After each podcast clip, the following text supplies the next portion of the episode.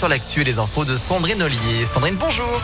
Bonjour Antonin, bonjour à tous. À la une, à Lyon, ce chiffre 1 million, la millionième vaccination contre le Covid sera réalisée ce matin aux HCL.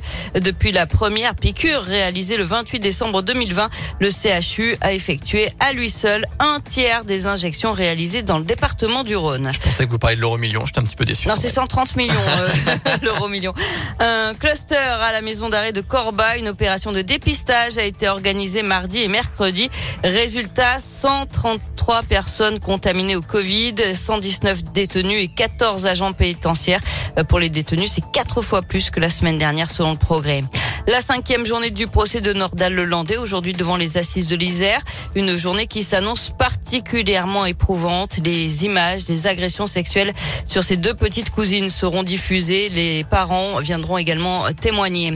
Un député du Rhône menacé de mort, Jean-Luc Fugy, élu LREM. Il a reçu une quinzaine de lettres depuis juillet 2021 menaçant de le décapiter ou de le tuer par balle.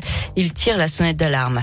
Et puis en bref, la réouverture de la piscine du Rhône aujourd'hui, elle était fermée depuis deux mois en raison de travaux. Attention, le passe vaccinal est obligatoire pour accéder à la piscine. On passe au sport avec les JO d'hiver de Pékin et le grand événement du jour, c'est bien sûr la cérémonie d'ouverture tout à l'heure à 13h heure française. Les épreuves, elles se poursuivent, mais il n'y a pas de Français engagés aujourd'hui.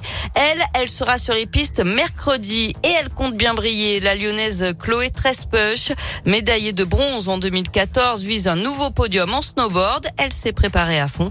Le snowboard individuel, c'est une course à quatre avec des virages, des sauts de plus de 20 mètres de long, des pointes à plus de 90 km heure.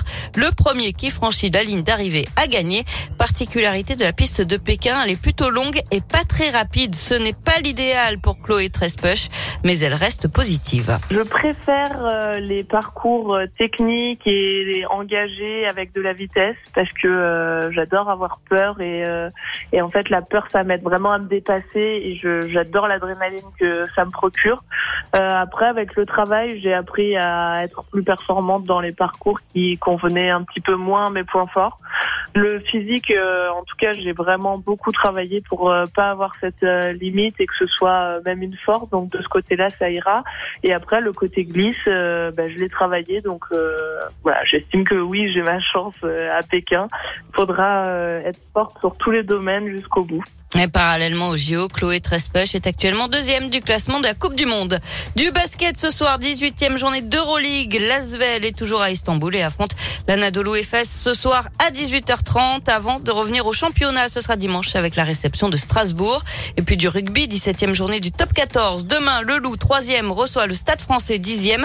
Ce sera à 17h. Le Loup qui a confirmé le départ de son entraîneur euh, Pierre Mignoni à la fin de la saison.